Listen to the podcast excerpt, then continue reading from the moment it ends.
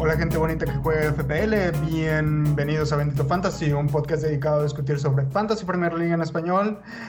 Esta ocasión en su edición especial de Conociendo al Manager y hoy tenemos un invitado especial desde Heredia, Costa Rica, Julio Santamaría. ¿Cómo estás Julio? Hola. Gracias, gracias, gracias por la invitación, qué honor, qué, qué bonito estar acá con ustedes hablando un poco de FPL. No, gracias a ti por aceptar la invitación. Este, bueno, pues hoy también nos acompaña. Bueno, hoy vamos a empezar lo normal. Hoy es no, 9 de noviembre del 2021. Hoy es fecha internacional o fecha FIFA, como la conocemos en el, en el mundo del habla hispana. Este, hoy estamos Leo y yo tratando de llenar el, el vacío que nos deja esta jornada sin, sin fantasy y hemos decidido invitar a Julio a que nos venga a dar una cátedra de cómo jugar fantasy apropiadamente. ya quisiera yo. Ahí bueno, hemos aprendido. Este, bueno, Julio, preséntate con nuestro auditorio. Este, ¿Quién bueno, eres? ¿Quién eres? ¿Quién eres? Dinos quién eres. Platícanos un tantito sobre ti. A ver, eh, bueno, Julio Santamaría. Tengo poquito jugando el fantasy. En realidad, eh, las, la temporada pasada mía fue la primera. Eh, pero en mis 38 años creo que ya he visto suficiente fútbol como para entender más o menos un poco en qué trenes montarse y de cuáles no agarrarse. Tony, este. El, pues sí, no, eh, pues me, me, ha gustado mucho esto FPL, he encontrado una comunidad muy bonita y que siento que está creciendo mucho, eh, la, sobre todo la comunidad latina. Eh, yo personalmente encontré el fantasy en medio de la pandemia. Eh, estábamos, aquí, por lo menos aquí en Costa Rica, todos estamos encerrados en ese momento, hace un año. entonces yo estaba buscando como hobbies para hacer dentro de la casa y en eso apareció el fantasy como, como gran puerta de escape en su como momento. Caído, como Ajá. caído del cielo. Como caído del cielo, algo que con cero riesgo de exposición afuera eh, y que, pues que me permitía por lo menos eh, gastar un poco las horas que tenía de, entre tanta inanición por la, por la pandemia. ¿Y, ¿Y, cómo fue que lo encontraste? ¿Usando Twitter o de repente así alguien te dijo o qué pasó? Yo el fantasy, digamos, mis primeros años fueron súper, súper casual. O sea, yo, yo era el más casual del mundo. Yo dejaba pasar semanas sin, sin hacer cambios. De hecho, yo me metía solo a, a, poner jugadores de Costa Rica. Entonces me acuerdo que puse oh. a Brian. Sí, sí, sí, sí. Era, ese era mi único, mi único interés ponía a Brian Oviedo cuando estuve en el Everton, puse uh -huh. a Brian Reese cuando estuve en el Fulham y bueno, obviamente a Joel Campbell nunca jugó con el Arsenal, pero, pero ahí estaba. yo también lo tuve, yo también lo tuve cuando estuve en el Arsenal. Creo que hizo un gol. Eh, entonces, si, si, ves mis rankings hasta la 2019-2020 era, era 3 millones, una cosa así, en realidad no me importaba el FPL. Eh, y después, buscando, eh, me acordé del juego, me empezó a interesar, vi que habían estadísticas, que es algo que siempre me ha gustado mucho. Vi que eh, la gente se había toda una comunidad, sobre todo en habla en inglés, que, que, que le gusta mucho el juego. Hay ciencia detrás, hay una mezcla de ciencia, apuesta, una mezcla de fantasía, pero con realidad también. Eh, y ahí fue cuando me enganché. Eh, lo único malo es que me enganché, no sé si se acuerdan ustedes muchachos, me enganché en la tercera jornada de la temporada pasada. Uh -huh. O sea, to todas las pláticas de pretemporada, yo me las perdí. Oh. Mi equipo de semana uno era un chiste y, y, y, y en semana dos también. O sea, creo que lo comenté en un Spaces hace tres, cuatro semanas. Yo tuve a Fabiño, de titular tuve a Fabiño, a Joe Gómez y a Henderson. Esos eran los tres del, del Liverpool que tenía. No tenía Salah. No tenía Salah. Tuve a, a qué? ¿Qué hacía qué? No sé. Sí, tuve, ah, bueno, y tuve a Traore, a Dama. Pero, eh, todo esto es la temporada pasada, ¿no? Todo eso fue la temporada pasada. Sí, sí, sí. Y luego los encontré ustedes en Twitter.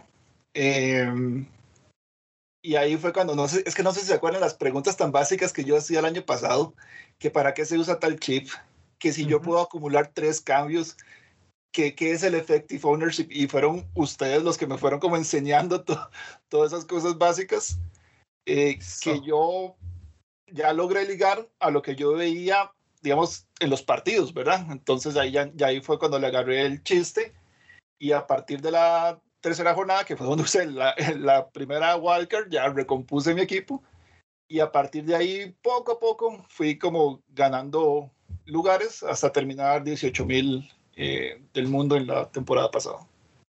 Mira, esta es una historia de éxito de novato,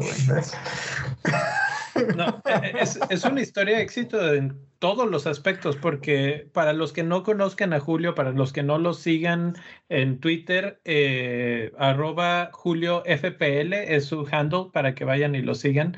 Pero más que nada, si saben, él ahorita está en el quinto lugar general de Bendito Fantasy. Hace poco tuiteó y me dio mucho gusto verlo precisamente porque me dio recuerdo un poco de toda esta historia. Hace poco fue el líder absoluto de la Liga de Bendito Fantasy, que los que hemos estado ahí sabemos que es súper, súper difícil. Entonces, en un año y fracción, aprendió lo suficiente para poner una verdadera cátedra de cómo hacer cambios o no hacerlos Tony. Eh, y, pues sí, o sea, me, da mucho gusto también saber que ha servido de algo también toda esta conversación para que la gente más o menos entienda mejor. Y, si, y eso que mencionas, ¿no? De preguntar, yo, yo siento que obviamente no hay preguntas tontas en el fantasy si de repente no entendemos, porque yo así empecé también, así de que, ¿y esto qué quiere decir? Y de hecho todavía tengo a veces la duda así de que, ok, effective ownership pero esto qué representa, qué quiere decir, cómo me afecta. Todavía hay cosas así medio filosóficas ahí. Eh, hace no mucho el XG empezó a hacer algo muy, muy fuerte y meterte a leer eh, qué quiere decir esto del XG, cómo lo calculan, quién lo calcula, cuántos tipos de XG. Entonces, todo esto, eh, si nos están escuchando y si todavía lo piensan, eh, hay, hay, que mantener esa conversación. Mira cómo, cómo le ha ido a Julio en este, en este ratito, ¿no? Julio, te quería preguntar, tú dices que has seguido fútbol por mucho tiempo. En, en, tu casa, en, tu caso particular, ¿lo sigues cada fin de semana? ¿Ves los partidos? ¿Cómo, funciona en Costa Rica? ¿Los televisan o, qué sí, creo que, creo que es una... A ver, si, si, si tú comparas la cantidad de ticos que juegan FPL contra la cantidad que juegan la Champions, es completamente diferente. O sea, FPL lo juega, comparativamente hablando, lo juega mucho menos gente que la Champions, porque la Champions va por televisión abierta y en la historia han habido más jugadores ticos jugando la Champions, como Keylor, eh, que jugando en, en, Inglaterra. Entonces, la, el Fantasy y la Champions a nivel Costa Rica es mucho más difícil que el de, el de, el de la Premier League. Porque la Premier League va por un sistema de cable eh, privado. Yo, como es mi hobby principal en este momento, yo sí me levanto a las cinco y media de la mañana, bueno, acaba de cambiar la hora, ahora vamos a hacer a las seis y media, por dicha, pero sí me levantaba a las cinco y media si el partido era bueno y si tenía algún jugador, que casi siempre había uno, por lo menos, jugando, porque quería, quería ver cómo, cómo me iba. Entonces yo sé que yo la, la mañana del sábado, la mañana del domingo, generalmente la tengo eh, ocupada viendo, viendo partidos. Sí, excelente. O sea que si eres de esos que les gusta ver los partidos, no tanto o sea, bueno, podrías guiarte por las estadísticas también, pero también esto del eye test es algo que sí le haces, eh, sí lo ejercitas, pues. Sí, sí, sí, y porque me gusta también, o sea, porque me gusta ver los partidos. Para mí, la Liga de Inglaterra es ahorita la mejor del mundo, el nivel que, que tiene y, y, el hecho de que un equipo pequeño le puede de repente ganar a uno grande, eh, pues puede suceder en cualquier liga, pero en la de Inglaterra todavía más.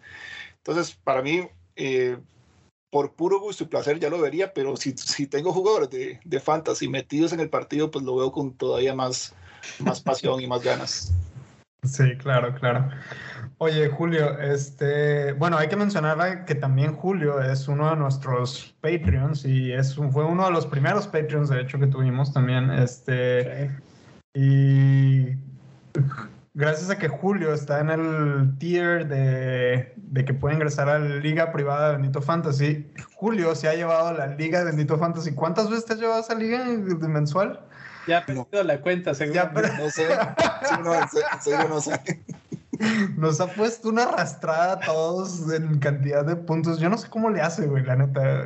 Este año no sé cómo le hace. De hecho, la semana pasada tenemos una copa para los que nos siguen, para los que nos siguieron en pretemporada, se hizo un, se hizo un concurso para hacer una copa de la comunidad de Bendito Fantasy y, y tenían que responder unas trivias. De los que respondían primero las trivias eran los que ingresaban a la, a la copa de Bendito Fantasy.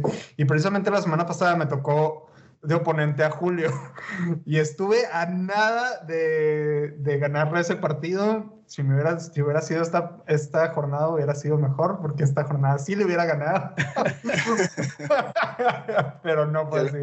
A mí esta jornada me tocó el average. Yo decía, si no le gano al average es que me da una vergüenza. Pero sí, sí.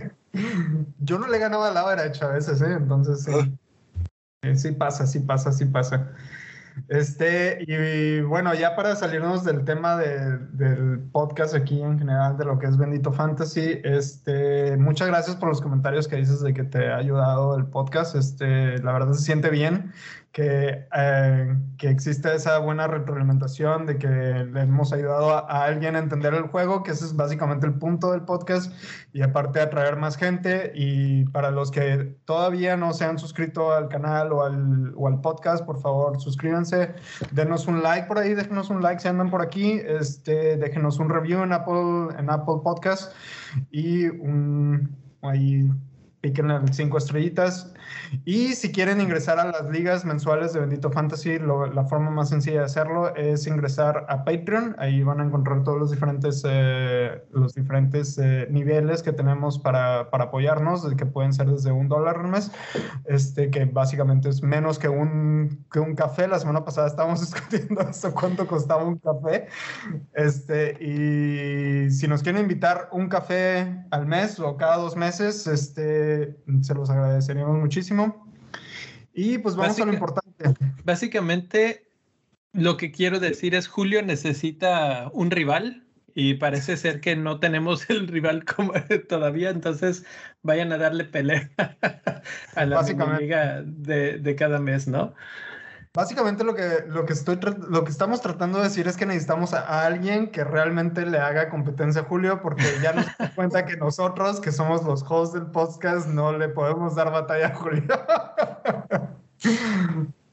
Eh, Julio, veo que en tu pared está colgada una playera de Kevin De Bruyne. Eh, y bueno, la pregunta es, ¿es porque eres fan de De Bruyne o eres fan de Manchester City? Soy fan del City desde que Chop jugó para el Manchester City previo a los petrodólares. Eh, oh, okay. Sí, hace, hace ratillo. Eh, en ese Manchester City que subía y bajaba. Eh, curiosamente, fue compañero del papá de Haaland en ese, en ese equipo y, y fue compañero de George Weah. O sea, era un buen equipo, pero más o menos le fue, ¿verdad? Tampoco era, o sea, el, el City antes de los petrodólares no era tan bueno. Eh, entonces, pero desde ahí quedé como enganchado con el City. ¿Cómo, ¿Cómo celebraste el gol de Agüero contra QPR? Uh. ¿Qué memoria te deja eso? eso, eso, fue, eso fue probablemente el momento más épico a nivel de clubes. Eh, es que fue algo increíble, es que fue romper los años de, de sequía, eso fue, sí, sí, no, eso fue puro, puro éxtasis. Ah. bueno, y, y, por qué le vas al City? O sea, ¿cómo fue que decidiste ser fan del, del City, siendo que subía, bajaba, o sea, no tener ese nivel, supongo que no tener ese nivel de marketing que tienen ahora, que tienen fans alrededor del mundo, pero ¿cómo, fue que diste con el City? Pero si te fijas, si, hay algo que yo admiro de la Liga de Inglaterra es que hasta el equipo más pequeño tiene su buena base de fans. O sea, tú te fijas si todos los estadios están llenos, el Norwich ahorita que le está yendo tan mal, eh, tiene su base de fans, el Brentford. Entonces es como una cuestión más como de, de, orgullo y, y, de querer un equipo y no ser y no irse por los típicos United, Chelsea, eh, Liverpool, que sí son grandes y sí es bonito apoyarlos y ver que ganan las Champions y, y así. Pero cuando tú sientes cariño por un equipo que no necesariamente es grande, eh, no necesariamente es de los primeros, eh, pues creo que también hay como un cariño ahí que, que por más que, que, otros equipos ganen más, pues no, no se va a ir. Cierto, cierto, totalmente de acuerdo. A mí el Niel me critica porque yo les tengo cariño a todos, a los veintitantos que hay, más los que se han ido. Entonces, y, más con el fantasy, ¿no? Que, que ya un poco entrando en el tema de fantasy, te preguntaba eso de De Bruyne y del City para más o menos esclarecer, o sea, ya, tienes una cierta preferencia por el City, pero el City es uno de los equipos más complicados en términos de fantasy. Con el año y cacho que llevas jugando, probablemente ya lo descifraste. No. Eh, eh, eh, me, refiero a que ya descifraste que es difícil tenerlos, ¿no? Ah, sí. pero hay, hay alguno que digas en esta temporada que le tengas el ojo echado, que digas, este me gustaría, pero todavía no, o, o ya tienes alguno que estés a full con él. Bueno, como todo el mundo tengo Cancelo, o sea, creo que es ahí arriba de los imprescindibles junto a Trent y, y, Salah. De hecho, Cancelo creo que es el defensa con más puntos ahorita mismo en en el juego. Eh, no tengo a Foden y de hecho tengo aquí a la par mía mi, mi falsito de Excel con dos posibles escenarios, dos posibles rutas. Una es Son y otra es Foden. Eh, y lo que me saca de Foden es precisamente la rotación que se viene para diciembre, eh, porque son no sé cuántos, bueno, lo, que ya sabemos de, de, diciembre, la cantidad de juegos que tienen esos, esos equipos. Y eso, la rotación me da miedo. Eh, entonces ahorita solo tengo a Cancelo, pero he pensado traer a Foden. Le he echado el ojo a Jesús, pero no me animo. Es, es, difícil, es un poco difícil por la rotación y porque el City como que distribuye mucho sus puntos del mediocampo y de la delantera, entonces no sabes bien a quién apostarle. Que no sea Cancelo o Díaz, que también es un buen jugador, eh, pero ahorita mismo solo tengo a Cancelo. Muy bien. A ver, tengo una duda aquí, eh, hablando de alguien que está en la cima de la Liga de Bendito Fantasy ahorita. Vamos a suponer este escenario en el que no tienes ni a Cancelo ni a Trent Alexander Arnold. ¿A quién traerías en estos momentos a tu equipo? Rhys James, ya lo tengo. Tengo, tengo, sí. Rhys James fue el que me, fue el que me catapultó las últimas dos eh, jornadas. Eh, o sea, ¿tú crees que Rhys James es todavía más esencial que Cancelo o que Trent? No, no, no, no. O sea, después de Cancelo y de Trent, defensa del, del Chelsea, de seguro y si quieres ser un poquito más diferencial, doble defensa del Chelsea. Entonces, yo lo que hice. Sí, mi, mi, pregunta era: si no tienes ni a Trent ni a Cancelo, ¿a cuál traerías primero? Ah, ok, ya te entiendo. Sí, porque también tengo, o sea, tengo a, a, a James y a Chilwell. Ok, Les, le he echado el ojo a Lamptey porque está volviendo al mismo Lamptey que ya conocemos. Lamptey me gusta. Eh, Creo que, creo que va a dar buenos puntos y le tengo el ojo también al Reguilón porque me parece que con Conte van a tener un buen sistema defensivo y puede que dé algo de retornos ofensivos. Entonces creo que tengo esos dos en la mira. Ahorita para los que nos estén escuchando, eh, voy a leer rápidamente tu equipo. Sí. En la portería tienes a Sánchez, a James, uh, Cancelo, Alexander Arnold, Chilwell, Rafinha, Jota, Salah, Saka, Antonio Ibardi. Y en la banca tienes Steel, Libramento, Dennis y Sar. Y ya nada más con ver esto, eh, veo que tienes uno de los típicos problemas que se van a enfrentar mucha gente esta semana, que es el, la, la, situación del arquero. ¿Vas a dejar a Steely como, como tu opción ahora que Sánchez está sí. expulsado?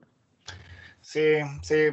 Creo que lo mejor es dejar Steel. Sí, definitivamente va a jugar porque sé que ha estado en la banca todo este tiempo, en todas uh -huh. estas primeras jornadas. Eh, sí, lo mejor es, es, dejarlo ahí de momento.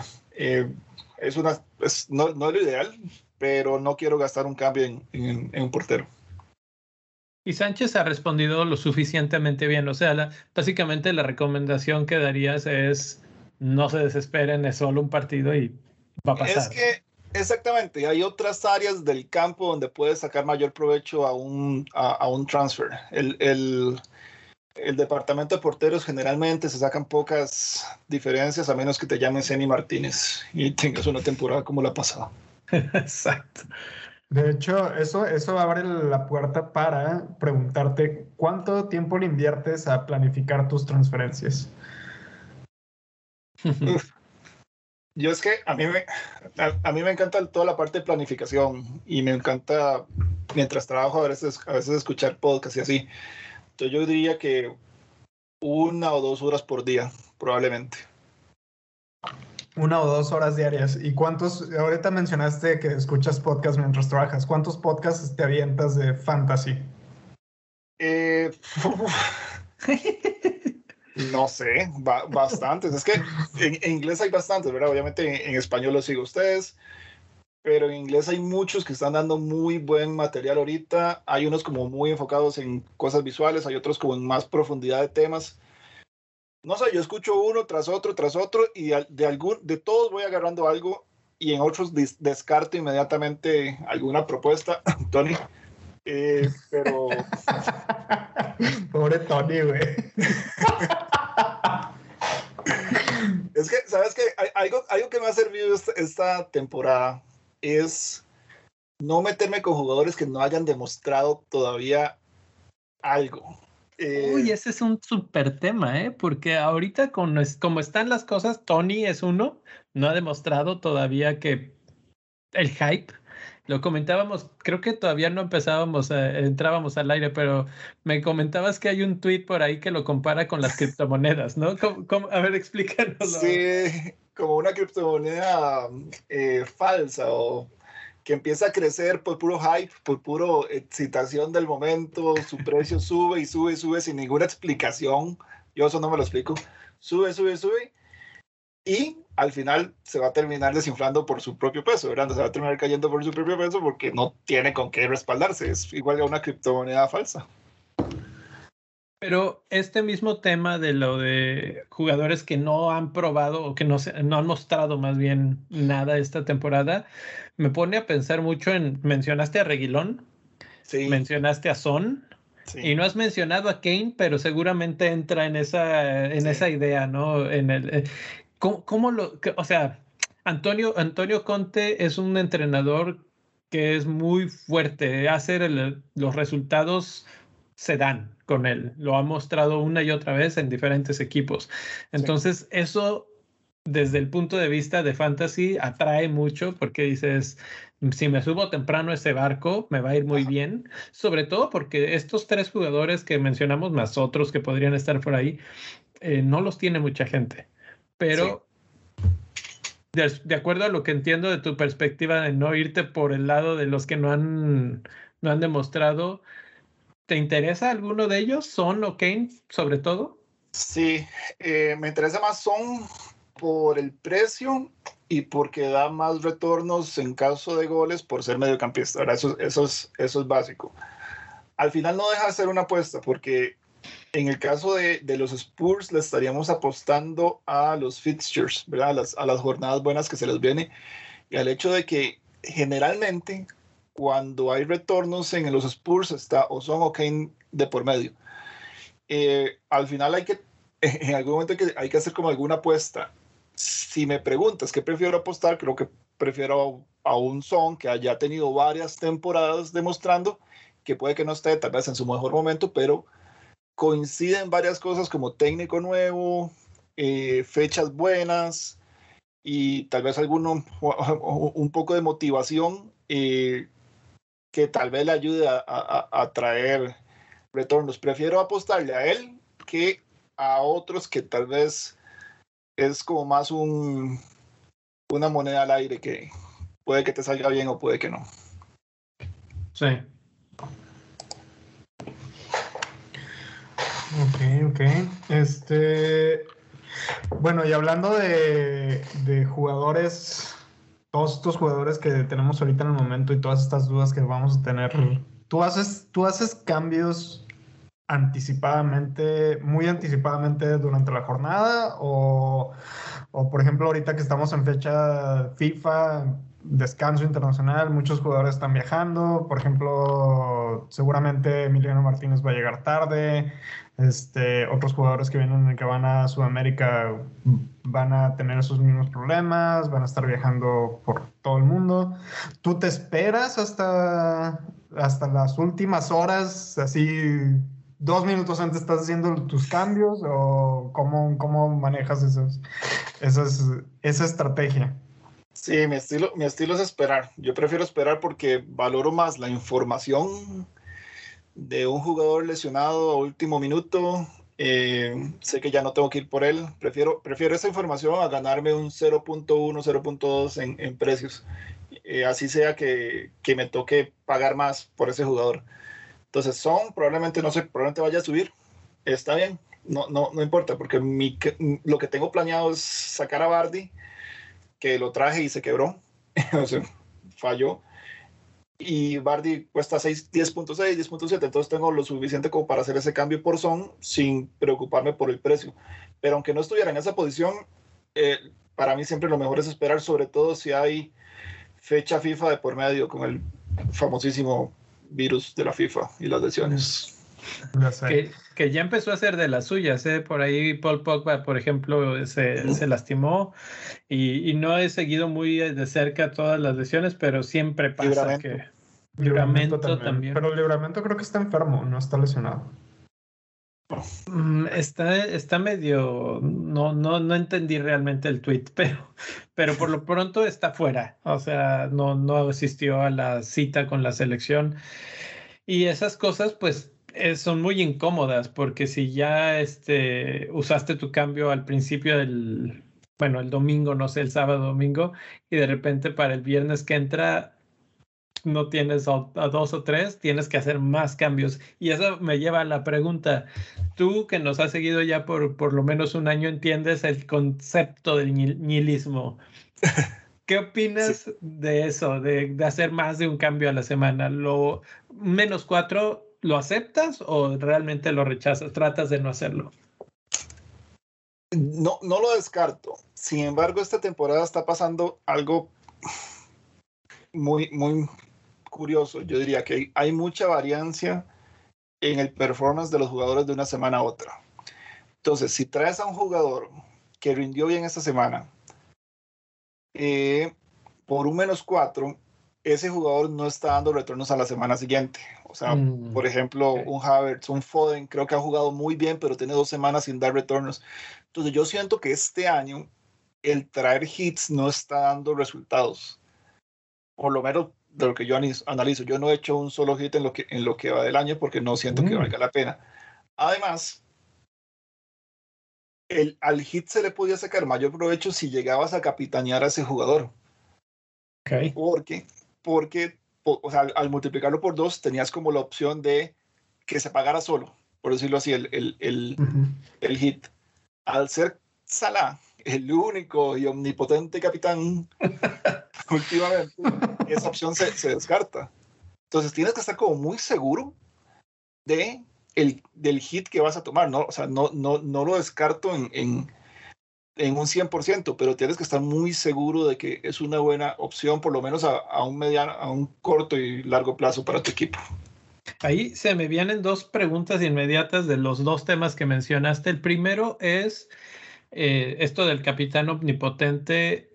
¿A quién ves próximamente, en el, no sé, en las próximas cinco o seis jornadas, eh, desbancando algún día a Salah como capitán. Esa es una. Y la otra es, ok, sí, sí hay mucho sube y baja realmente. Por ejemplo, vemos a Chilwell que metió goles, goles, goles y de repente nada, ¿no? Y te puedes desesperar.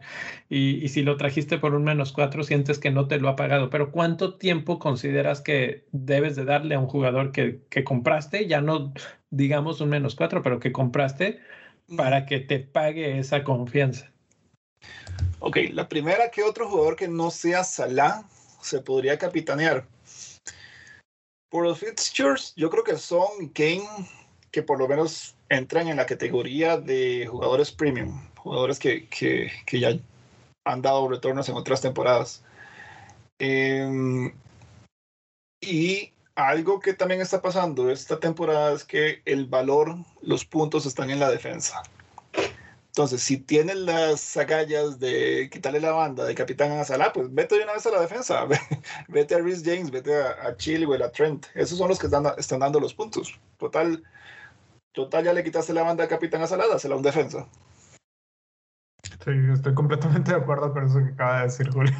De hecho, yo sí estoy pensando que la opción de, para salirnos del template del capitán de Salah sería una, un defensa creo que es del único, son los únicos que pueden quitarle esa banda de, de, capitán, porque otros medios, realmente los otros medios son muy intermitentes esta temporada, los delanteros realmente han estado súper apagados, empezando con Lukaku que se lesionó, Cristiano Ronaldo que no ha regresado absolutamente más que en una sola jornada desde que, desde que inició, los demás eh, delanteros realmente no tienen ninguna posibilidad este, de competir en cuestiones de retornos en, términos de fantasy. Y creo que los, los únicos que están haciendo que esto funcione, así como está funcionando ahorita, es la defensa y los porteros. Creo que es, este va a ser la temporada, o al menos la primera mitad de la temporada, vamos a tener que reflexionar y decir que la temporada se le dieron la, las defensas.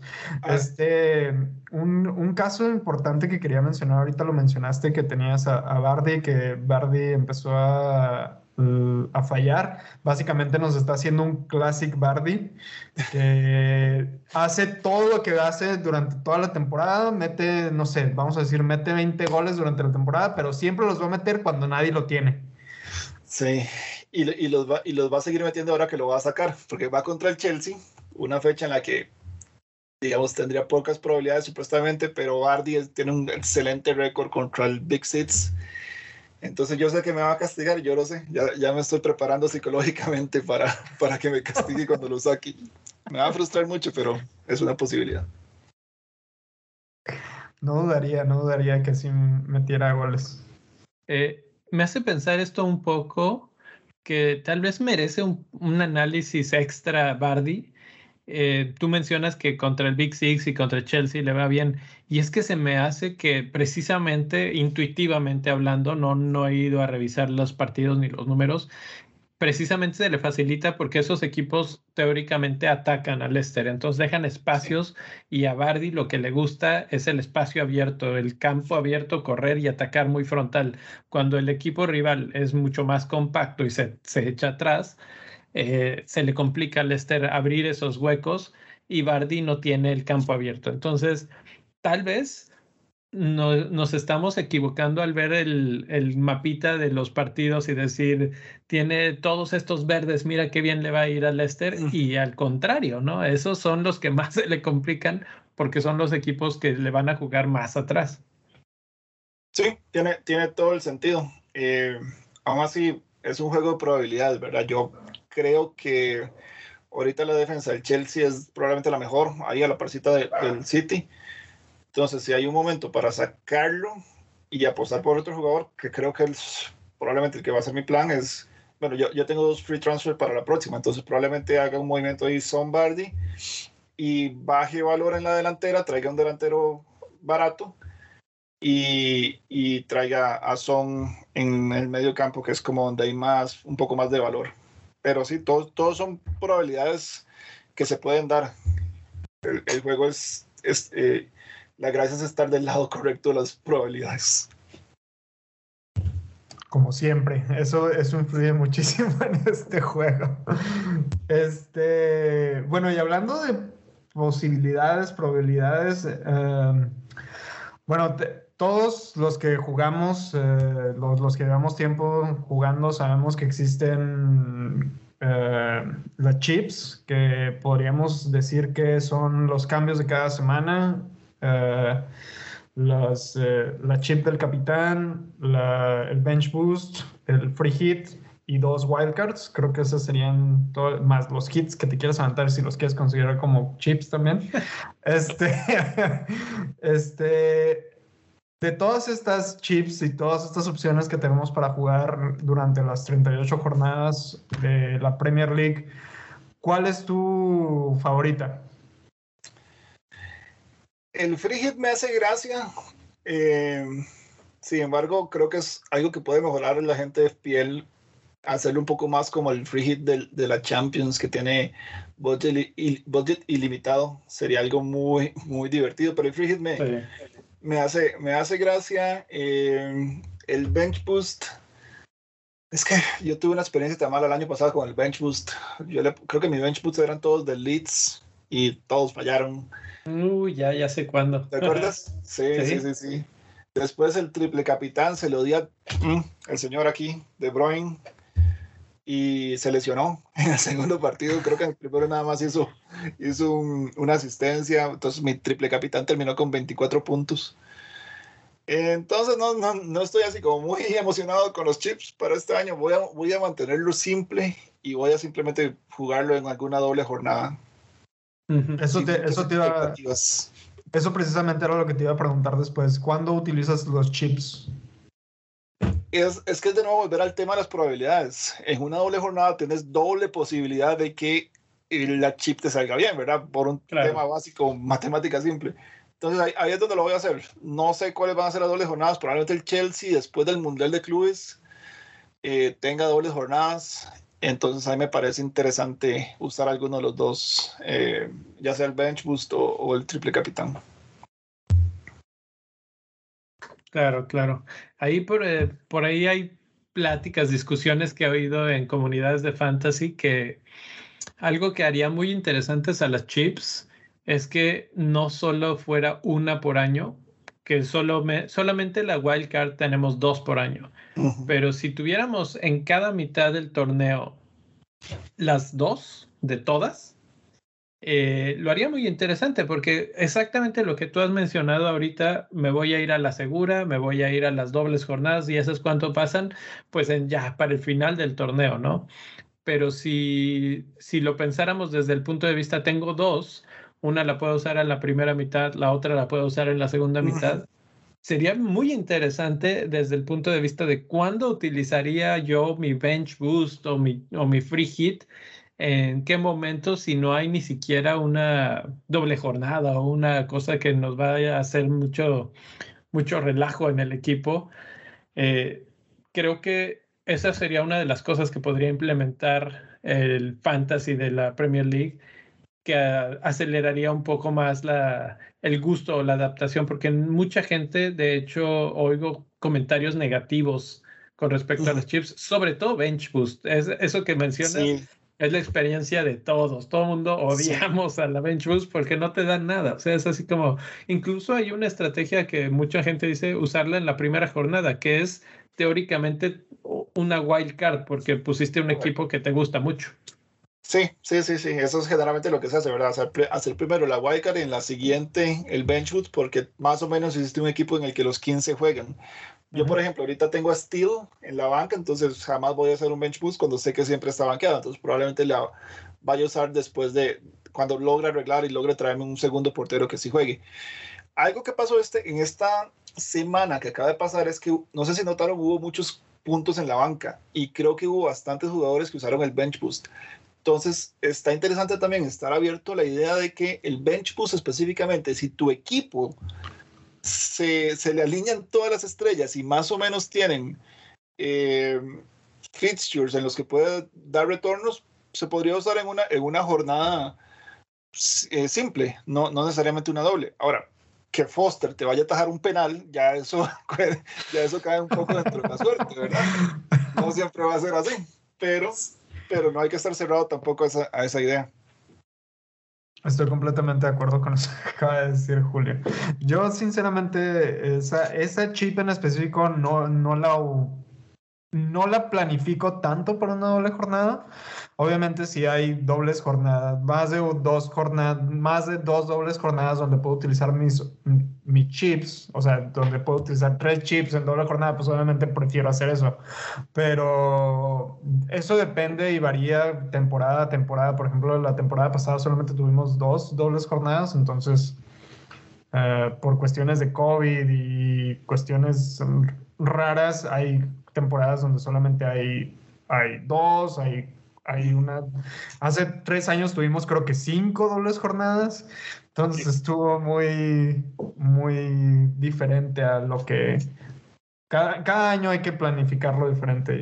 cada, año el juego, eh, cada año el juego cambia y creo que hay que mantenerse flexible a que no necesariamente lo que sirvió el año pasado va a servir esta. Entonces hay que mantenerse flexible como a nuevas ideas y ver si, si tal vez hay otras formas de hacer las cosas que no son necesariamente las de siempre. Exacto, exacto. Y con eso, con eso, eso me lleva precisamente a la siguiente pregunta de, bueno, tú llevas, esta es tu segunda temporada. Sí. Este, para la gente que se une y la gente que invita a sus amigos y les dice, eh, vamos a jugar, vente a jugar, únete a esta liga y todo ese, rollo. ¿Qué le recomendarías a esa gente que se va a unir al mundo del fantasy, de la Premier League? ¿Y cómo, cómo les recomendarías empezar, por ejemplo? Bueno, eh, yo, yo creo que lo primero es que le agarren como el gusto al juego. Eh, el juego lo hace uno cambiar como la forma en que uno ve los partidos, lo, hace analizar las cosas un poco diferente y prestar atención que antes no se prestaba. Entonces, si ya tienes como el gusanito de que te gusta el fútbol y te gusta un poco el fantasy, eh, te, va a gustar el fantasy, perdón. Y luego, necesitas a alguien que te encamine por lo menos al principio y que, y que te explique las, las reglas no escritas, por decirlo así. Eh, de más o menos la planificación.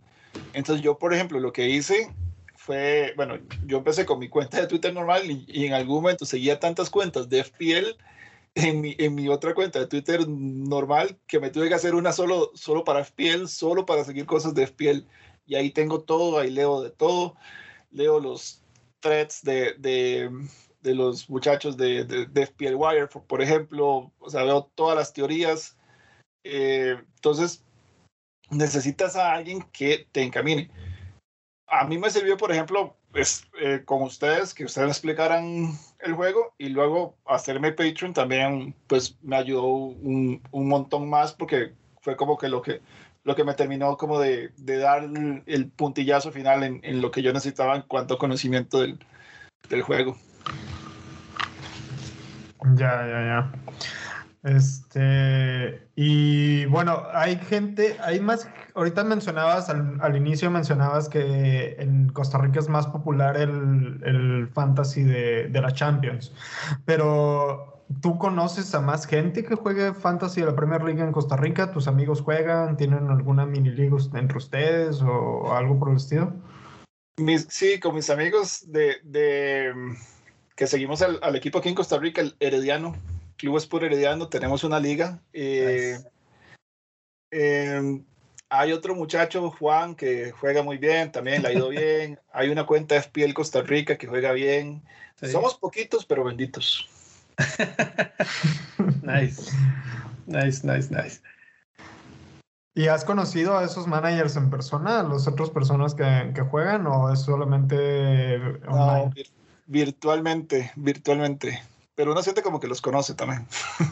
Sí, ¿verdad? Como que, bueno, no sé, al menos a mí sí se me hace como que cuando platico con alguien por Twitter o, o algo relacionado al tema de fantasy, sientes como que hablas, hablas tan bien el lenguaje que sientes como que conoces a la otra persona. Pero, sí.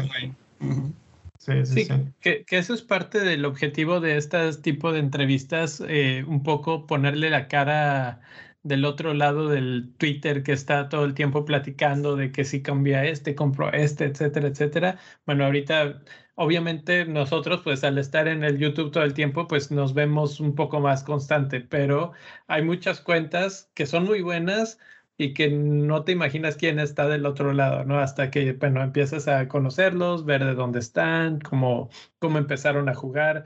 Eso que mencionas de las reglas no escritas me parece súper importante. Por ejemplo, no sé, saber que eh, en Golo Kante es un jugadorazo, pero que para Fantasy no sirve de nada. Exactamente. E, ese es el tipo de reglas no escritas que hasta que no lo juegas, hasta que no lo compartes con otras personas en la comunidad, no, o sea, llegas a tu equipo, como dices tú, ¿no? Con jugadores que nada que ver.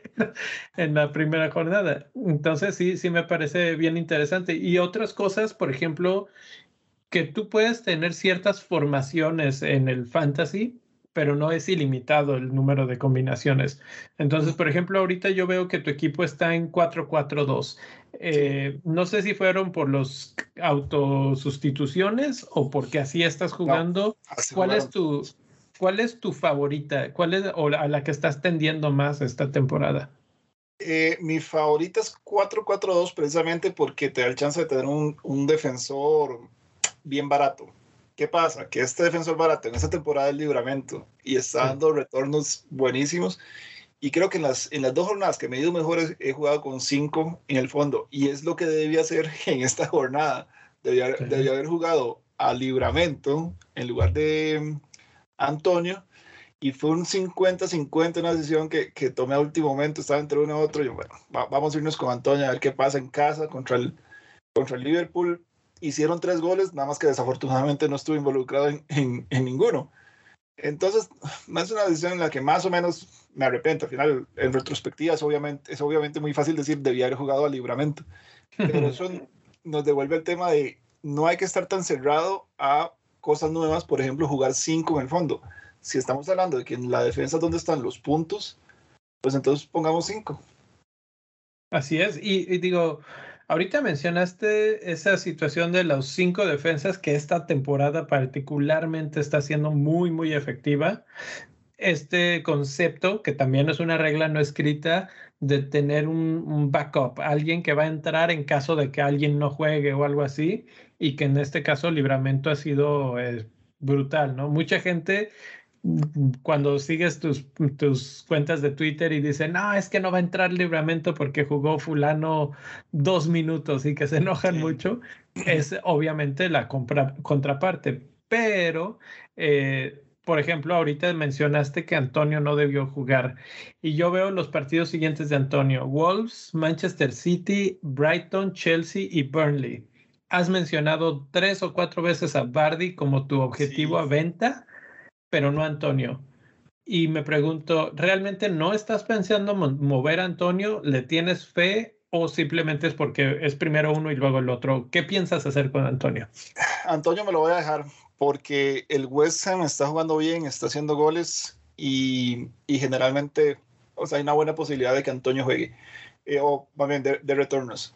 Habiendo dicho eso, no creo que lo vaya a poner contra, contra esos equipos. No creo que lo ponga contra el City o, o, después.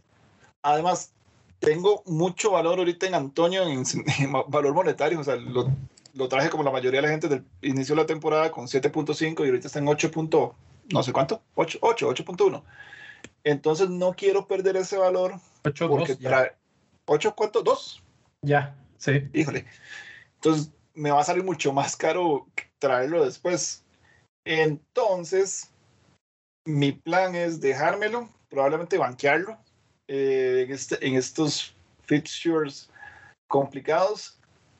Y esa es la parte del rompecabezas que todavía estoy tratando de descifrar porque, ok, vendo Bardi, traigo a Son, pero ¿cuál es el otro? Y probablemente venda a Sar, que es como el punto bajo ahí en mi, en mi mediocampo.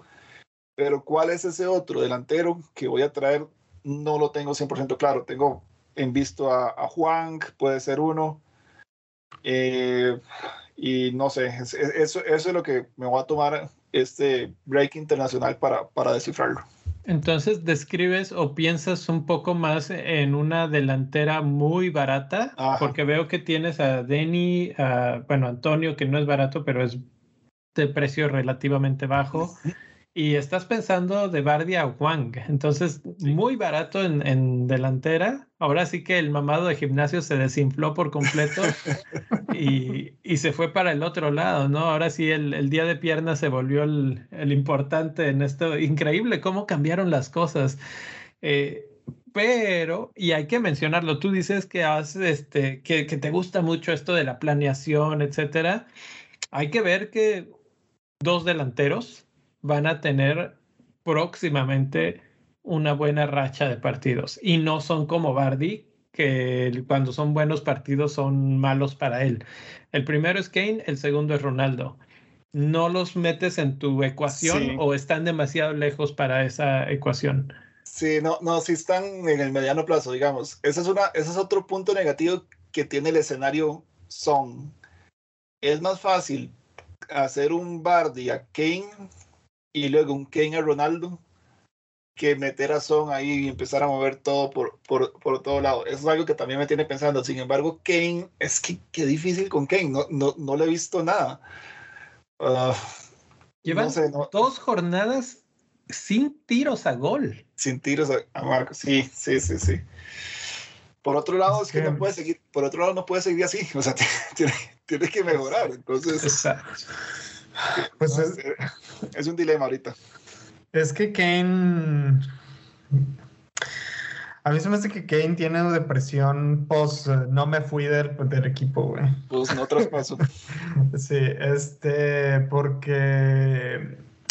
Quieras que no, a mí se me hace que sí le está afectando psicológicamente haber planificado durante todo el verano haberse ido del, del Tottenham y que al final no se haya concretado esa transferencia, más aparte que no tuvo descanso porque estuvo en la, en la Euro.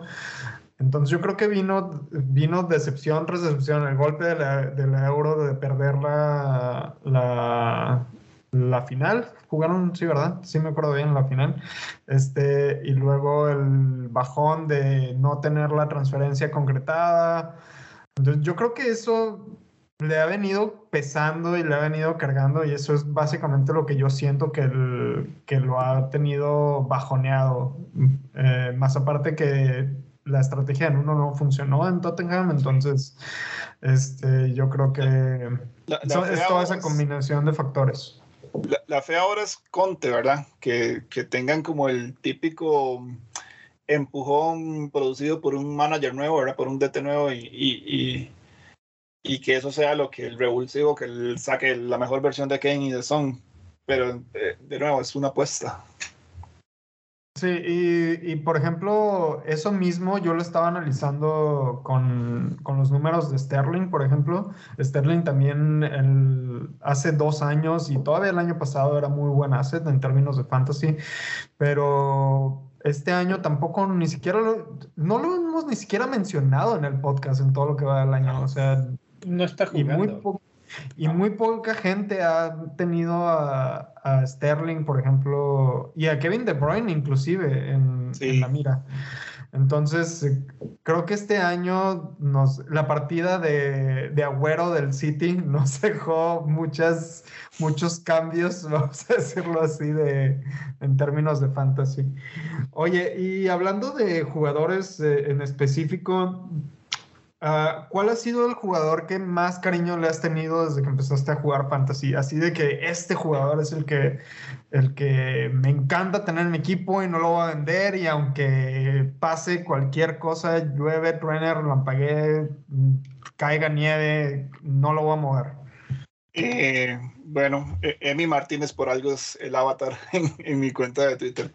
Yo a Emi Martínez la temporada pasada lo traje cuando estaba en el Arsenal porque juraba que iba a ser el titular sobre Leno y luego lo terminaron vendiendo y, y él, o sea, él se quedó conmigo en, el equipo, entonces lo, lo tenía del puro, puro principio de la temporada pasada. Eh, Emi Martínez fue, fue, fue, muy, muy, muy bonito tenerlo la temporada pasada. ¿Y cuál fue el jugador que más dolores de cabeza te dio? Adama Traoré. Es que. Uy, sí. Es que es, es mucho. Es, es muy frustrante porque llega muy cerca, pero al final no tiene lo que llaman end, product, o sea, no tiene el, producto final, el, punch, el gol o el pase. Por lo menos en esta temporada, ¿verdad? Porque la, la tras anterior fue, tuvo, tuvo una muy buena asociación con Jiménez, pero en la temporada pasada y en esta, nah, decepción tras decepción. Ahorita no es titular, de hecho. Sí, no salió del cuadro titular. Precisamente creo por eso, ¿no? O sea, sí tiene eh, mucha generación, es muy explosivo, etcétera, etcétera, pero en el último, en el último pase, la última entrega, el último tiro, todo, eh, llega con tantas revoluciones, siento yo, que no termina de ser eh, una buena entrega, un buen tiro, un buen pase, lo que sea. Entonces, si es, es su problema, tiene que trabajar en eso. El día que lo mejore, va a ser un muy, muy buen jugador porque sí te genera muchísimo. El problema es que no termina en nada. Es, terrible. Eh, a mí se me viene a la mente, por ejemplo, gente como Mares, tú como fan del City, tal vez lo puedes eh, sentir un poco cerca, que lo mismo, ¿no? Muy buen jugador, pero tiene la intermitencia muy alta y Pep no soporta esa intermitencia y no lo, lo, ha borrado, al punto que Jesús, que es el 9, juega en su, en su puesto, que no sé si tú te lo esperabas, pero yo no lo veía venir por ningún lado. No, no, sí. E, es, es, e, cuando Jesús se pasó ahí, dijo que así jugaba en Brasil y tiene, tiene algo de sentido. Entonces, esta temporada es de nuevo el City jugando con el falso 9, que ha pasado, ha pasado a ser Foden, ha sido, bueno, Torres, que, estuvo, que está lesionado ahorita. Eh, entonces, sí, Mares al principio pintaba muy bien porque fue el que hizo toda la pretemporada y en la pretemporada hizo muchos goles, pero se desinfló. Es de nuevo, la, la Pep Roulette es, es difícil apostar por el correcto. Tengo así como una lista de dos, tres jugadores que quiero preguntarte tu opinión directa en cuanto a comprar, vender vamos a imaginar que no los tienes, este, pero que alguien nos está preguntando, ¿no? Ok. Eh, comprar, vender o mantener en tu equipo. El primero es Conor Gallagher. Uf, comprar. Sí, comprar. No lo tengo, yo personalmente no lo tengo y estoy viendo cómo hago para traerlo. Eh, sí, y se le vienen buenos features al, al Palace. El Palace fue un equipo que yo completamente me equivoqué al principio de jornada. Yo decía, este, estos van a estar entre los tres, cuatro últimos. A Vieira no le tenía ninguna fe basado en lo que hizo en, el, en la MLS. Y resulta que sí tienen un buen cuadro y, Gallagher ha sido un, un, un, buen jugador para ellos. Sí, muy bien. El segundo jugador, Emil Smith Rowe. Esa, esa decisión 50-50 que tuve entre Saka y Smith Rowe me ha costado tan caro. El, problema, el problema de los que tenemos a Saka es no vamos a hacer un Saka Smith Rowe necesariamente. Es, se, siente, se siente raro hacer ese tipo de movimientos así tan laterales. Eh, entonces, si, si no tienes a ningún mediocampista del Arsenal, yo lo traería, sobre todo por su precio. Obviamente, si lo tienes, no lo vendas. Eh, a ver, pero me tocaste un tema que lo hemos mencionado en los últimos episodios, ya sea esto de los movimientos laterales, ¿no? Lo hemos vivido últimamente con Alonso y Chilwell, que se siente muy parecido, es un cambio lateral, eh, pero parece que Smith Rowe ya, ya superó a, a Saka en el aspecto fantasy, por lo menos, como el más prometedor. Entonces, el precio, no sé el de Saka en estos momentos, pero el precio de Smith Rowe es de 5.8. Entonces entra en la misma categoría, de hecho, de Conor Gallagher, de esos jugadores ultra baratos o muy baratos y que, y que la verdad es este, muy bueno. Tiene ya 20% de, de, está en 20% de los equipos, entonces ya no se podría ni siquiera considerar un super diferencial y por eso es que dices, me voy a meter en el template de nuevo nada más lateralmente, no lo sé. Eh, sí, e, es, un buen punto. Ahora, el Arsenal se le viene Liverpool afuera y luego Newcastle en casa. Entonces, una opción, uno de los muchos escenarios que tenía planeado es, ok, tal vez esa sea una oportunidad para sacar a Saka, sacar a Saka en este momento. saca, saca. Lo agarro como una excusa, el Liverpool, un fixture muy difícil, pocas probabilidades de retorno y empiezo de cero sin mediocampistas del, del, Arsenal y en la siguiente contra Newcastle traigo a, a, Smith Rowe. Es uno de los escenarios que tenía también pensado. Bueno, siguiente jugador, Bruno Fernández. Yo no lo traería ahorita. Eh, yo Voy a dar un pequeño contexto. Sus siguientes partidos, jornada 12, Watford, 13, ah, Chelsea, Luego Arsenal, Crystal Palace, Norwich, Bradford, Brighton, Newcastle, Burnley, Wolves, Aston Villa. Esos son de aquí a la 22. Es un mar verde, realmente, de acuerdo a Solamente Chelsea y Brighton en estos momentos aparecen como, bueno, Arsenal se podría considerar, aunque de ellos nunca termino de tenerles total fe, pero fuera de eso, este, muy bien. Ahora sí, te interrumpí con este extra elemento, Bruno Fernández. Bruno, yo lo tal vez lo traería a partir de la fecha con el Norwich, creo.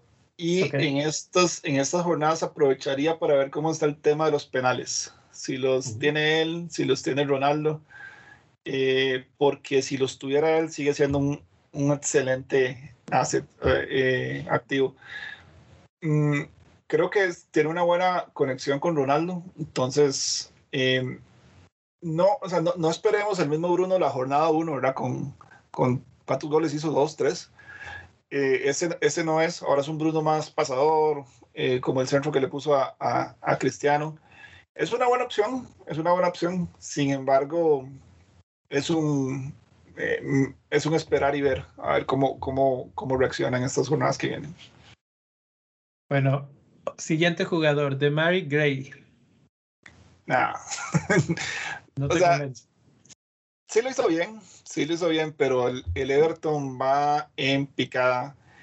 Em, e, eso fue una buena opción. Creo que ahorita, si no tienes otros fuegos en tu equipo, em, pues sí es una, sí es una buena opción de vender y traerse aquí más. Lo que pasa es que el precio es atractivo. Entonces, 5-7. Todo es una cuestión de expectativas. Yo creo que estaba eh, dando más retornos de lo que se esperaba de él al principio. Entonces ahora ese tipo de jugadores tienden a nivelar sus retornos con su, con su verdadera capacidad. Eso es más o menos lo que está pasando con Gray. Además, al, Everton creo que está sufriendo mucho la baja de Doucouré. Eh, Totalmente. Jamás me imaginé que fuera a ser como tan clave para ellos. Ah, y pasaron bastante tiempo, bueno, todavía no tienen a, a Calvert-Lewin, Richarlison estuvo mucho tiempo lesionado, entonces creo que están sufriendo muchas, muchas bajas ahorita. Ok, siguiente jugador, Mason Mount. Es que es que no, es que no salimos de la, de la Roulette para meternos en la Tuchel tómbola. A ver, si tienes una banca que todos juegan, yo podría tener tres, dos o tres riesgos. Eh, Mount puede ser uno por, por su precio. Sin embargo, a ese precio prefiero tener a un Jota, por ejemplo, sobre todo ahora que Firmino se, se lesionó.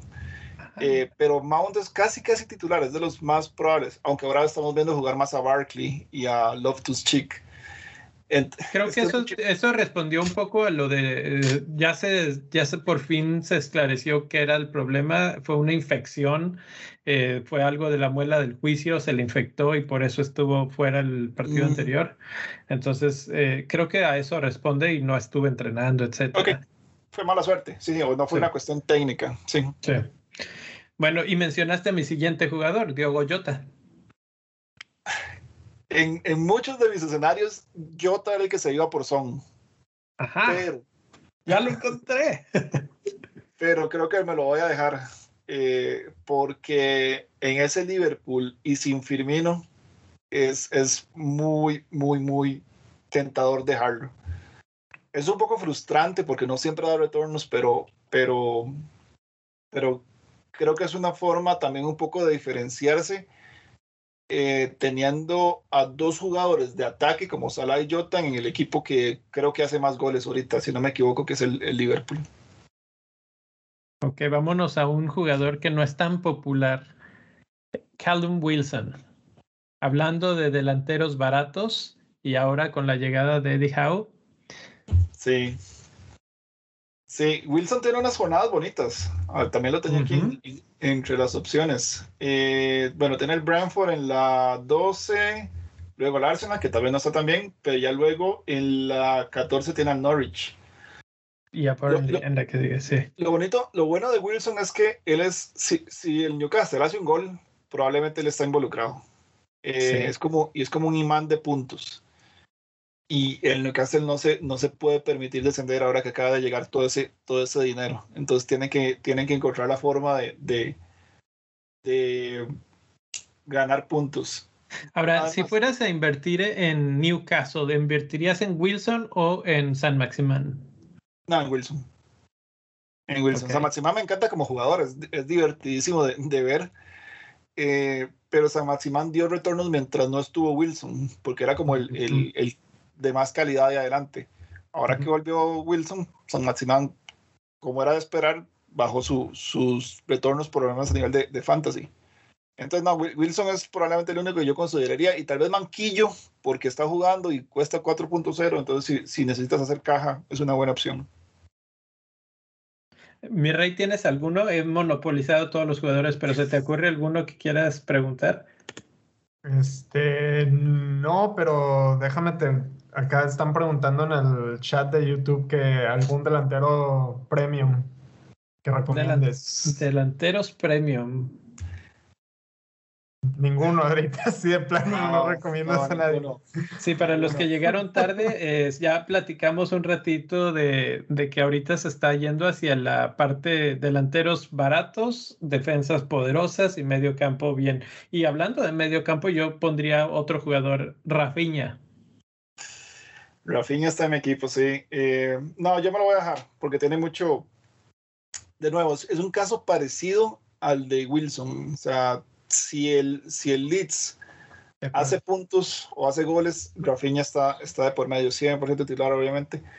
Eh, me lo voy a dejar, pero se le vienen unos fixtures ahí más o menos complicadillos, entonces hay que tener como un ojo, pero, pero sí, yo, yo recomendaría quedárselo. Ya. Este, acá te mandan saludos en el chat de YouTube, te manda saludos Renier García, que compañero del Fantasy Fútbol Cuba. Este, tam, también te manda saludos Alejandro Rodolfo, este que Rodolfo y Marco concuerdan en algo acá, que tienes una, que tuviste una muy mala elección para la gorra. que voy a tener que contrarrestar y decir que no es cierto. Yo estoy muy de acuerdo con esa gorra, entonces bueno. eh, para los que no lo están viendo, es una gorra de Barcelona. Entonces, sí, exacto. Bueno. Exacto. Este, y por acá Marco recomienda que te, que te iría mejor una de blanco, que supongo que es la de la del Real. No, ni por Keylor. No, no, no. ¿Por qué? Este. Sí, así estuvo, el, así estuvo. Por acá también preguntan qué onda con Foden. ¿Te gusta Foden? ¿Lo recomiendas, no? Sí, sí, es, creo que lo mencioné en algún momento. Hoy tengo dos posibles escenarios. Uno es Son y el otro es, Foden. Foden me gusta por el precio y porque creo que está bien eh, titular ahorita dentro de todo lo que se puede esperar de, de, de Pep. Eh, eh, pero de nuevo, estoy 80% son 20% Foden en este momento, pero sí es una, es una muy buena opción. Yo también me iría más por Fon, por, Fon, por Son que por Foden. Si se pudiera una combinación entre Foden y Son estaría muy bien. Jugadorazos los dos. Bueno, eh, ya para ir cerrando, ¿alguna, eh, bueno, cuál ha sido tu, tu victoria o tu win más grande en Fantasy en lo que va del año? Esa es una eh, buena pregunta. ¿En, es, ¿En, esta temporada o en la, o en la pasada? En, en todo temporada. lo que.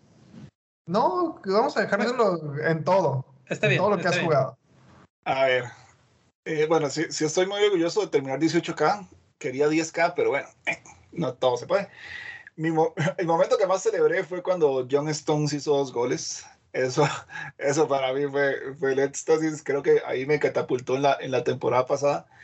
Y esta se parece muy, también mucho en, en, en, el hecho de que un defensa de tantos goles, como lo hizo Rick James hace dos jornadas cuando hizo dos goles, eh, lo celebré mucho.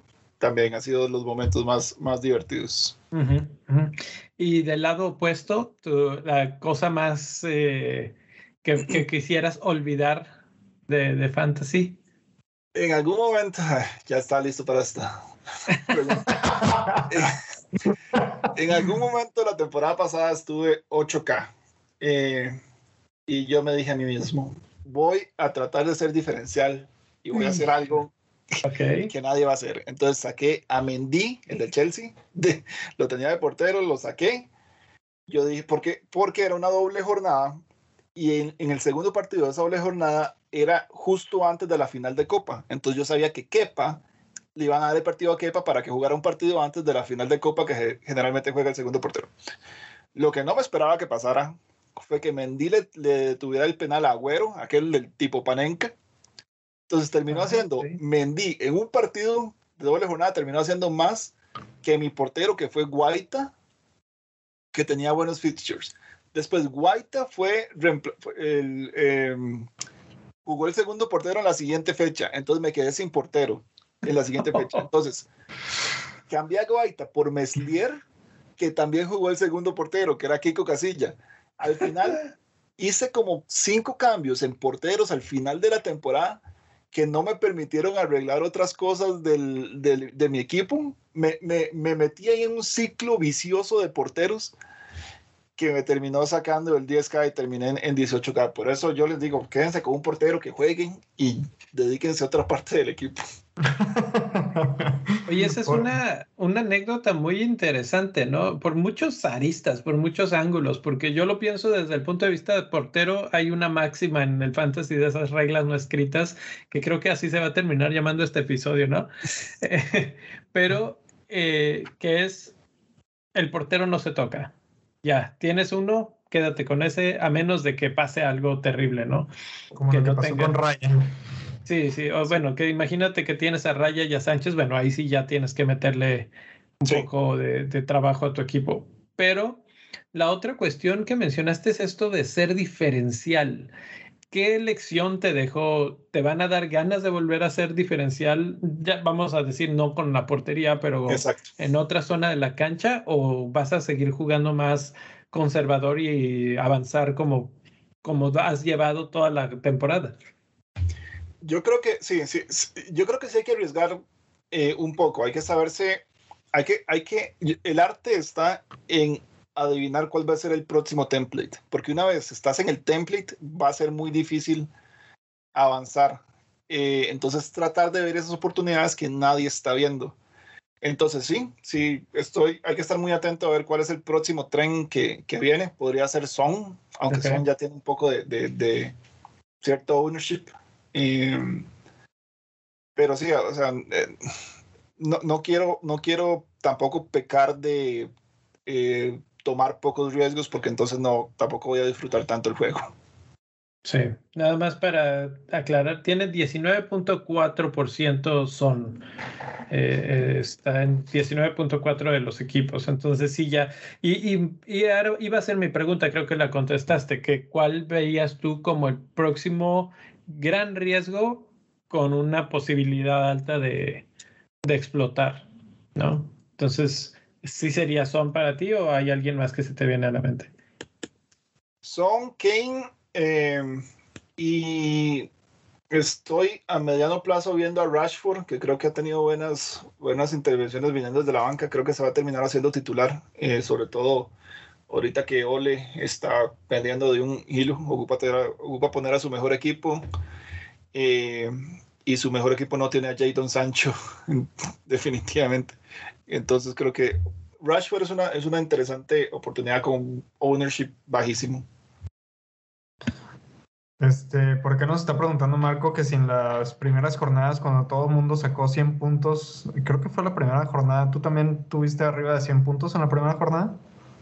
Estuve cerca, no, no, no, no venía al club de los 100, pero estuve como en 90 y algo. Eh, el club de los 100 lo, lo hice ahorita con Rhys James, hace tres, tres jornadas. En una mejor jornada, creo, porque no fueron tantos los que llegaron. Ajá, sí, exacto, de acuerdo. Perfecto, mi rey, última pregunta.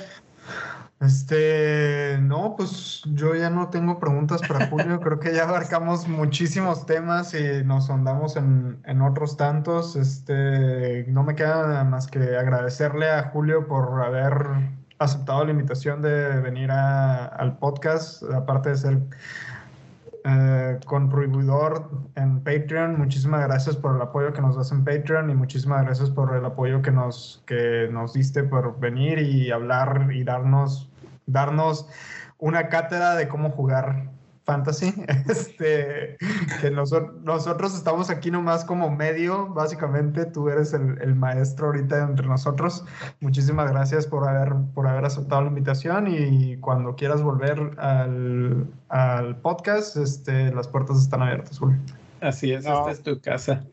Muchísimas gracias a ustedes por la invitación. Eh, yo lo único que iba a decir es que me, me uní al Patreon para aprender pero definitivamente me quedé ya por, por comunidad y por la amistad que siento que tengo con, ustedes. Entonces, es a, toda la gente que, que, que, lo está pensando, que nada más imagínense que están invitando a un amigo a un café una vez al mes. Es, eh, para mí vale 100% la pena. Muchísimas, gracias. Eh, yo sí tengo una última pregunta. Predicción para el fin del torneo. ¿Quién crees que sea el jugador que tenga el máximo número de puntos que no sea Salah. Ah, ya. Que no sea Salah, porque Salah ya les ganó, ya se acabó esa competencia. Y segunda pregunta, ¿quién crees que gane la Premier League? Ah, pues esta es muy buena, güey. Sí. ya no, ya iba a decir Mohamed. Este. Creo que este año va a ser un defensa el que va a dar más puntos. Eh, ok. Puede ser Trent, puede ser Cancelo. James es que me, me preocupa la rotación. Estoy, estoy entre Trent y Cancelo que sean los que den más puntos después de Salah. Eh, Trent, Trent, ya fue el defensa con, con, la mayor cantidad de puntos hace dos temporadas, si mal no recuerdo. Como defensa, pero que le gane a un mediocampista, que le gane a Fernández, que le gane a, no sé, a Son, es un reto muy fuerte, pero eso es precisamente lo que se está planteando aquí, que esta temporada, conforme van eh, lo que hemos visto, parece que sí podría darse. Podría darse. Bueno, hay que también considerar que Salah ya hizo toda la cantidad de puntos que hizo en la primera mitad del año pasado. Es que es increíble. O sea, ya superó lo que hizo en las primeras 18 jornadas del torneo del año pasado. Entonces, es impresionante lo que está haciendo ese hombre. Que, que, yo lo mencioné hace un par de episodios, o no me acuerdo si fue el pasado, eh, en una gráfica que posteaba eh, esto que está haciendo la sobreproducción y Salah estaba totalmente del otro lado, ¿no? Entonces, creo que se ha normalizado un poco en los últimos dos partidos, solamente ha sido una asistencia por partido y que pudo ser más porque además Liverpool es un muy buen equipo, muy ofensivo y que eh, Salah está en todo lo que se hace. O sea, esta asistencia fue literal parar el balón para que Trent hiciera un golazo. Y eso es lo que pasa cuando tienes un equipazo, que parar el balón es suficiente para que te dé puntos de fantasy.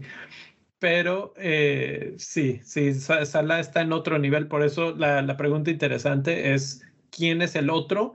Y esos tres jugadores que menciona en defensa me, me gustan, porque me, básicamente la pregunta es, ¿a quién más deberíamos de tener en nuestro equipo que podríamos considerar como para quedárnoslo todo el torneo? Entonces ya tienen ahí algunas opciones. Y la última era campeón para la Premier League. Creo que este año para felicidad tuya, Leo, va a ser el Chelsea. Ya, ya con la, la, mía también. El año pasado. Ah, y, de mi rey también. Ya con la Champions recién ganada, ya creo que se van a enfocar en, en ganar la, la liga. Ya, es que ya nos toca, güey. ¿Cuántos? Ya vamos como, que ¿Seis, ocho años sin, sin ganar no, la No, no, no. Eh, bueno, han habido una secuencia de Liverpool City, Liverpool City, pero bueno, no, Liverpool nada más fue una vez. Ahí con la pena. y, la verdad es que sí, sí, tienen muy buen equipo, sí, son muy ofensivos, pero del otro lado de la cancha están sufriendo, entonces tampoco es tan seguro que, que compitan todo, todo el año, sobre todo cuando Champions se ponga más severa.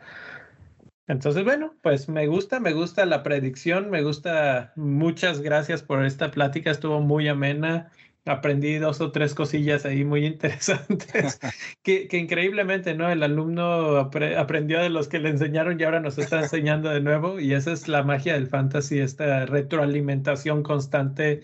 Es tan volátil, tan cambiante el fantasy que siempre aprendes de todo, de, de los que acaban de llegar también, así aprende mucho. Entonces, pues seguiremos platicando, por supuesto, en el Discord. Eh, antes de entrar al aire, le preguntábamos qué hacía y, en su vida fuera de fantasy. No sé si nos lo quieras compartir, pero es que es algo que tú dices, ok, o sea, el mundo es tan grande y las cosas que, que fuera de fantasy somos personas tan raras, tan diferentes, que ni te lo esperas, ¿no? Sí, yo, yo trabajo en finanzas en Citibank. Eh, con mucho manejo del riesgo, precisamente, que siento que es algo que, que quiera, quiera o no yo, este, me ha moldeado mi forma también de manejar el, el fantasy. Así es, así es. Así es que bueno, pues seguiremos platicando en el Discord, en Twitter, en Spaces y en todos lados. Gracias Julio, gracias mi rey. Nos vemos eh, mañana. Tal vez tenemos un episodio especial Estamos todavía ajustando detalles, pero todo parece indicar que vamos a tener un episodio especial sobre el draft que hicimos, los equipos de draft que hicimos con nuestros amigos del 11 podcast. Eh, si todo se arma, pues aquí nos vemos. Si no, la semana que entra, el martes, para el podcast normal, hablaremos de cómo van las cosas con las, con las lesiones, los cambios, si ya hemos decidido algo, por ahí tenemos una semana para irlo pensando, pero también tenemos una semana para que nos manden preguntas, dudas, así de esas cosas que dices, no sé qué hacer.